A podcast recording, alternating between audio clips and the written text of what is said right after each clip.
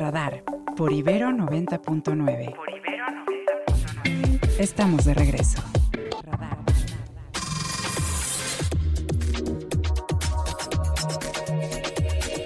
Siete con 50 minutos y nos vamos ahora con el doctor Javier Oliva, especialista en temas de seguridad académico. ¿Cómo estás, Javier? Bienvenido. ¿Qué tal? Buenos días, Mario. Muchas gracias por la invitación. Saludos al equipo en cabina y, y al radio auditorio de Radio Ibero. Muchas gracias. Muchas gracias a ti, Javier. Y es que queríamos tocar base contigo porque de pronto hay tantas notas, ¿no? Entre lo electoral ayer, que si el estadio, que si el fichaje de Carlos Ursúa de Xochitl Galvez, que si el huracán pero no queríamos pasar, pues como una nota más, lo que ocurrió en Guerrero, en Coyuca de Benítez, con estos policías, y pues queríamos tocar contigo la revisión de pues, qué significa, qué es lo que vimos en, particularmente en este municipio y en este estado que estamos viendo. Bueno, mira, eh, y gracias nuevamente por la, por la oportunidad, Mario, y pues documentándome para, para esa entrevista también eh, encontré otros datos no menos traumáticos de cinco eh, asesinatos en Tacámbaro, Michoacán, en el entorno del, de la presidencia municipal y, el hermano del presidente municipal, y que cerramos un fin de semana con poco más de, dependiendo de los medios, entre 260 y 270 homicidios, que nos coloca pues eh, en, una, en un nivel eh, pues de una violencia casi descontrolada, eh, en donde pues vemos como gobiernos con absoluta improvisación y por lo tanto con gran irresponsabilidad, gobiernos estatales como los de Zacatecas, los de, Guerrero, eh, por supuesto Veracruz, Chiapas, Colima, en donde quienes aspiran a gobernar estas entidades lo hacen desde una perspectiva a, la, a vista de los resultados, meramente protagónica, personalista, sin tener ningún proyecto consecuente al respecto. Mm. esta masacre de 13, 11 agentes y los dos principales funcionarios de seguridad pública, es decir, el director de la policía y el secretario municipal de seguridad, y estoy hablando del convulso municipio de Iguala, en el estado de Guerrero, eh, pues deja, en claro que no hay autoridad estatal, por lo menos, eh, municipal está a la vista que tampoco, y que eh, persisten en esta en esta esta fórmula que tan desafortunada es en donde pues suponer que esto forma parte de una dinámica aparentemente natural pero si hacemos una comparativa Mario con datos donde hay otros conflictos armados en curso porque lamentablemente eso es lo que vive en México y pues hay incluso en algún alguna parte de la academia hay cierta reserva en calificarlo así, pero eh, tendríamos números comparativamente de un conflicto armado en, el contexto internacional, ¿no? Es decir, eh, guerras intestinas como la de Libia, la ya prolongada guerra interna en, en Siria, los conflictos en Afganistán y en Irak, para no hablar de, de la revitalización de las guerrillas terroristas sobre todo en el norte de África. Entonces, eh, eh, México en ese, en ese contexto muy por encima de lo que ocurre en, en las realidades más agobiadas por la violencia en Latinoamérica, pues estamos a menos de un año de que termine este gobierno, un año efectivo, quiero decir, porque terminará el 30 de septiembre. Entonces, los resultados a la vista ya desde mayo, este sexenio rebasó el número de homicidios eh, dolosos reconocidos por el propio presidente López Obrador en una de sus entrevistas matutinas. Entonces, Mario, me parece que el, saldo va a ser eh, negativo y, y ojalá y no comencemos a escuchar disparates en materia de seguridad pública como regularmente sucede ante las poco más de 2.300 campañas que van a haber mm. de, partidos que no tienen ni la más peregrina idea de lo que están proponiendo y me parece que estamos en el en el límite justo de, rectificar o de continuar esta esta pendiente insisto que pues, todas las semanas Mario lamentablemente y no estoy exagerando ocurre algún evento traumático no de acuerdo sí sí sí podríamos Podríamos hablar de Michoacán en, algunas veces, o podemos hablar de Chiapas, o, pero esto que nos dices, en efecto, nada más va cambiando el, lugar, ¿no? Y, y, por el otro lado, y, y, esto también hay ciertas reservas en, en algunos eh, sectores académicos y por supuesto políticos, hablar de la enorme responsabilidad que tenemos como sociedad, lo que está pasando, ¿no? Una sociedad adormecida, una sociedad eh, tolerante a las expresiones eh, denigrantes, por ejemplo, de, los eh, corridos tumbados. A mí me parece un absoluto sinsentido que alguien que promueve la violencia machista, eh, la falta de respeto a la autoridad y apología a la violencia de conciertos, ¿no?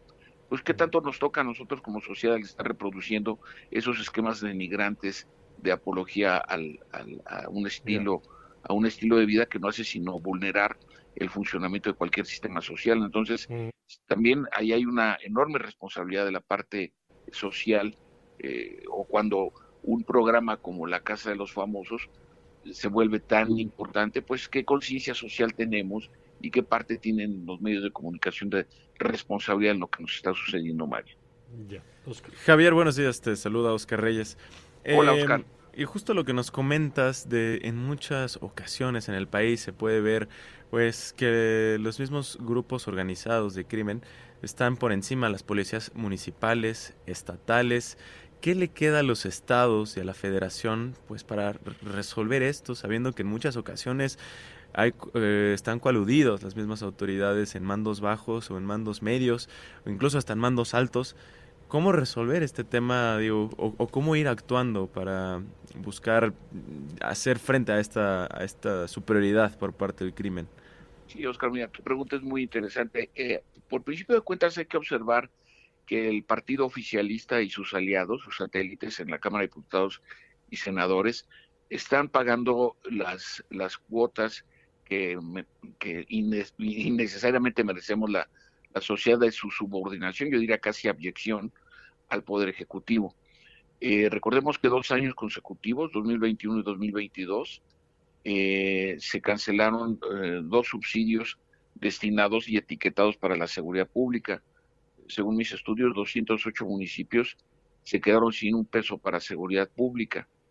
entonces, parte de lo que nosotros estamos observando, y, ya vendrá, y ya vendrá, ojalá y no prospere, lo veo difícil, eh, la grave afectación que se le está haciendo al funcionamiento del Poder Judicial, si tú sumas la astringencia a, la inversión en seguridad pública a nivel local, junto con lo que está sucediendo con el Poder Judicial, imaginemos este escenario en dos años, o en uno, para no ir tan lejos. Y en, ese, y en esos términos, desde luego que esto tiene que ver con un presupuesto y tiene que ver con inversión y tiene que ver con planificación. Eh, cuando a mí me preguntan, oiga, la estrategia de seguridad pública, ¿cuál estrategia? Para empezar. Mm. Eh, digamos que la, desde mi punto de vista el único elemento a analizar, claro que desde luego se presta polémicas, lo que sea, es la creación de la Guardia Nacional, pero no se puede tratar de manera análoga o similar a, a las condiciones de inseguridad pública que pueden observar municipios como Tizimín en Yucatán o Ciudad Obregón, que es el segundo municipio más violento del país, en Sonora. Es decir, cuando hay este tratamiento homogéneo, lo que se esconde es ignorancia. Eh, también es sostenido la grave situación de la improvisación de funcionarios en materia de seguridad pública, cuando en México existen profesionales que conocen las áreas, ¿no? Entonces, esta improvisación lo podemos ver en las áreas de, de inteligencia civil, en las áreas, por supuesto, de operaciones policíacas táctico, eh, táctico operativas y, bueno, pues los resultados son los que están a la vista y se cuantifican y no, no hay forma, no hay forma de evadir esta dramática realidad que venimos enfrentando desde hace más de 40 años. Pues ahí estamos y ahí están los elementos eh, de análisis. Javier, gracias, como siempre. Gracias, gracias a ustedes, que tengan una buena jornada. Gracias, el doctor Javier Oliva. Nosotros nos vamos con la información financiera. Radar económico. Radar económico.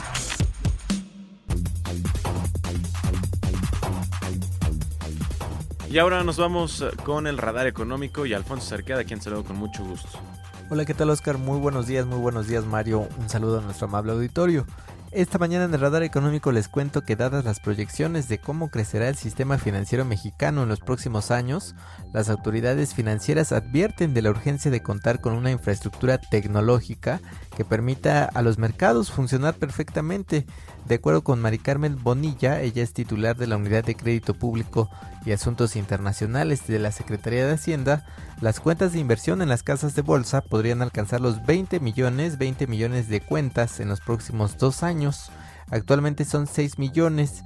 Los recursos administrados por las AFORES alcanzarían el 40% del Producto Interno Bruto Nacional en el año 2030. Esto después del 18% actual, por lo que se cree que es algo muy relevante que se tiene que poner foco en cómo se va a conectar todo este sistema financiero. Les cuento también que el Gran Premio de México de la Fórmula 1 dejará una derrama económica de 17.700 millones de pesos solamente para la Ciudad de México, así lo pronosticó la Cámara Nacional de Comercio, Servicios y Turismo Capitalino este 24 de octubre, con una participación esperada de más de 400.000 espectadores durante este fin de semana. El sector de los servicios se va a beneficiar por los reingresos que llegarán a la cobertura mediática, la ocupación hotelera, y el consumo en restaurantes y bares, así lo explicó José de Jesús Rodríguez Cárdenas, presidente de la Canaco Ciudad de México. Por otro lado, les cuento que el Fondo Monetario Internacional proyecta que al cierre de este año, del 2023, la economía mundial cierre con una expansión de 3%. Este modesto crecimiento estaría ligado con el débil comportamiento de las grandes fuerzas económicas principalmente. Y finalmente les comento que esta mañana la criptomoneda Bitcoin tiene un valor de 34.300 dólares, mientras que un dólar nos cuesta 18 pesos con 28 centavos. Hasta aquí lo más relevante en el radar económico, que tengan un excelente miércoles. Mente reflectora. Una fracción de la energía reflejada.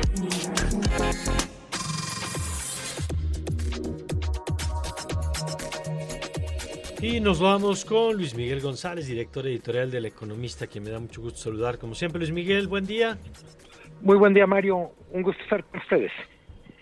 Gracias, Luis Miguel. Oye, pues para variar, muchos temas en, los primeros planos, digamos, como este de la violencia en Guerrero, el, huracán, eh, pero al mismo tiempo tenemos que ver la película que va corriendo de fondo, que tiene que ver con las finanzas del país con el tema de la ley de ingresos, la deuda y por otro lado la, otra cara que vendrá que es el presupuesto. ¿Cómo estás viendo la discusión? Si quieres empezamos por el tema de la, de la ley de ingresos y el tema de la deuda que en algunos casos pues, ha generado algunas alertas. Eh, creo que explicar por qué primero se decide ley de ingresos y luego el presupuesto tiene sentido.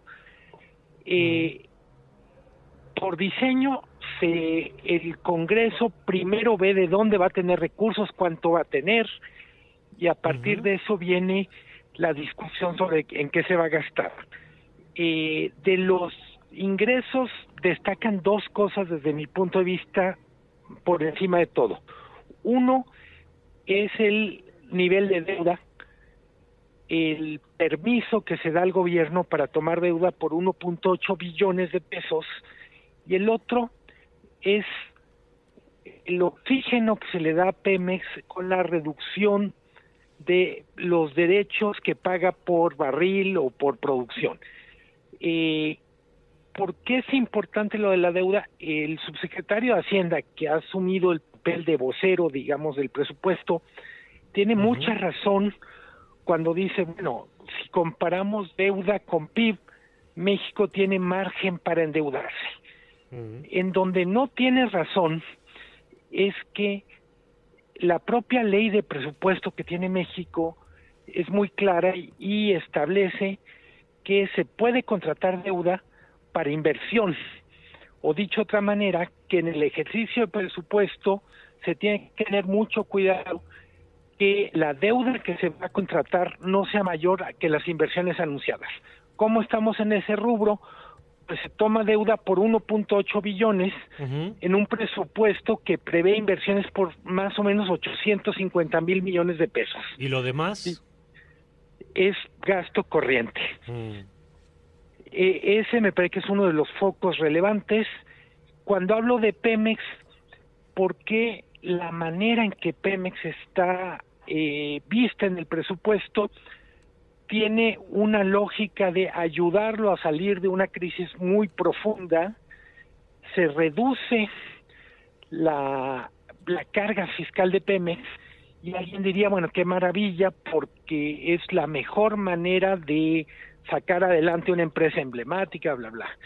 El problema es que esto tiene un efecto de centralización del gasto, mm. porque los ingresos petroleros o los impuestos que paga Pemex por fórmula de presupuesto son eh, ingresos que se traducen en transferencias a estados y municipios. Entonces, le aligera la carga a Pemex, pero el resultado en el presupuesto es que el gobierno central tiene más recursos que el, comparativamente que el que tienen estados y municipios. No sé si hasta ahí soy, claro. De, acuerdo, sí. Ahora, esto en el caso, digamos, de los temas que, que, hay que mirar, el tema de la deuda, el tema de Pemex, la, eh, la, bueno, esto que nos acabas de decir genera, eh, desde la perspectiva de los mercados, cómo se ve. Es decir, está dentro de los márgenes de, de tolerados, sí constituye, sabemos, un cambio frente a los años anteriores, pero ¿qué tanto puede significar pues, una señal que los mercados vean con preocupación? ¿Cómo se está leyendo? Yo diría que no hay una preocupación extrema, pero, pero hay, por decirlo de alguna manera, hay una especie de pequeño brinco en el, en el electrocardiograma.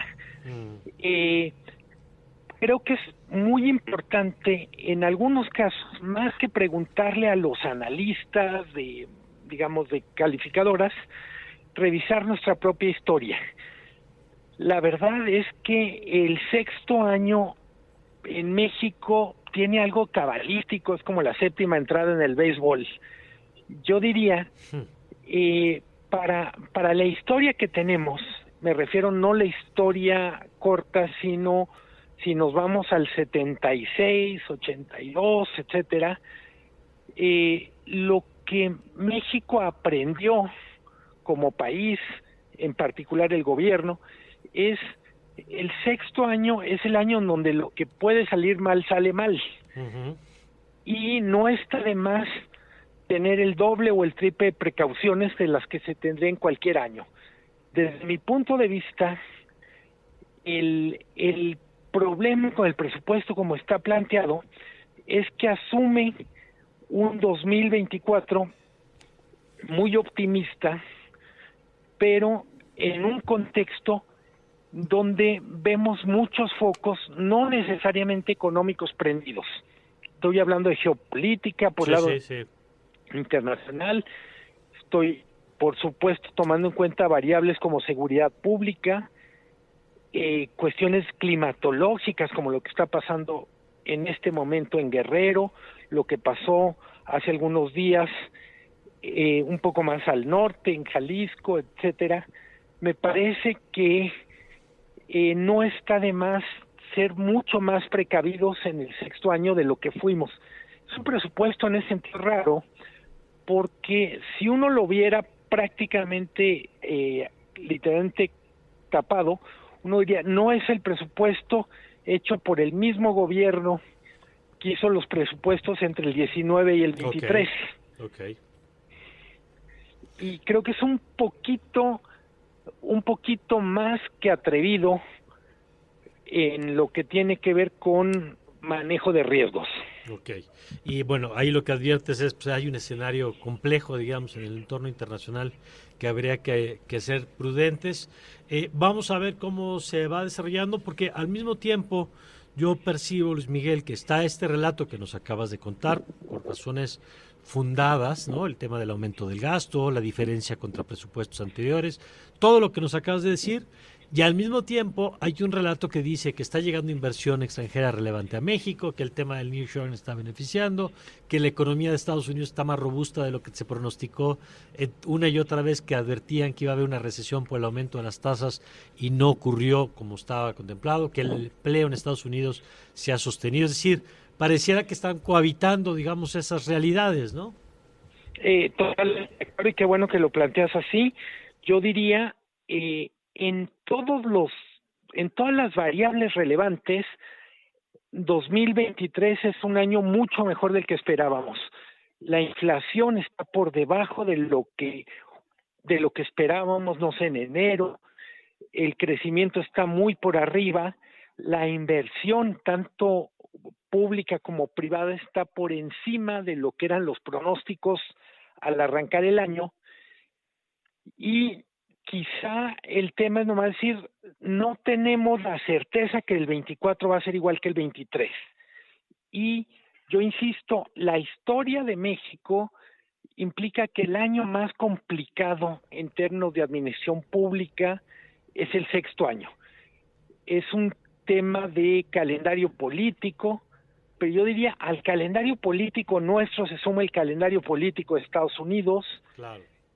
Y yo diría, todo este, esta cantidad de focos que vemos, yo insistiría, Mario, y eh, es, creo que para, para tener la película completa de lo económico, tenemos que incorporar variables no económicas, tener más diálogo desde, vamos a decir, desde, desde la discusión económica con las otras áreas en las que se está eh, dando forma a lo que hace el 24 para México, política, equilibrio de poderes, seguridad pública. Yo insisto, eh, el tema de este huracán o que se llama Otis nos recuerda que lo del cambio climático no es algo para los próximos 20 años, es algo que ya está ocurriendo. El comportamiento atípico por un lado lluvias enormes, por otro lado sequías. Todo eso es parte de lo que tenemos que incorporar para decir por qué es mejor ser prudente que literalmente que poner todas las fichas como si fuera un casino. De acuerdo. Gracias, Luis Miguel. Como siempre, un gusto, Mario. Buen día. Buen día, Luis Miguel González, director editorial de El Economista, que pues, es uno de los medios sin duda obligados para entender mejor estos temas. Así es, y vámonos a un corte, Mario. Regresando, estaremos con Poncho, con Ernesto Osorio, que nos dará los detalles de la conferencia del presidente López Obrador. Tendremos más información deportiva y Alfonso Basilio, como todos los miércoles, socio director de Político MX, cómo va el Power Ranking de la Ciudad de México y ahora que ya se definieron el tema de la paridad de género cómo mueve las fichas al interior de los partidos. Al volver de la pausa aquí en Radar 99 ya volvemos.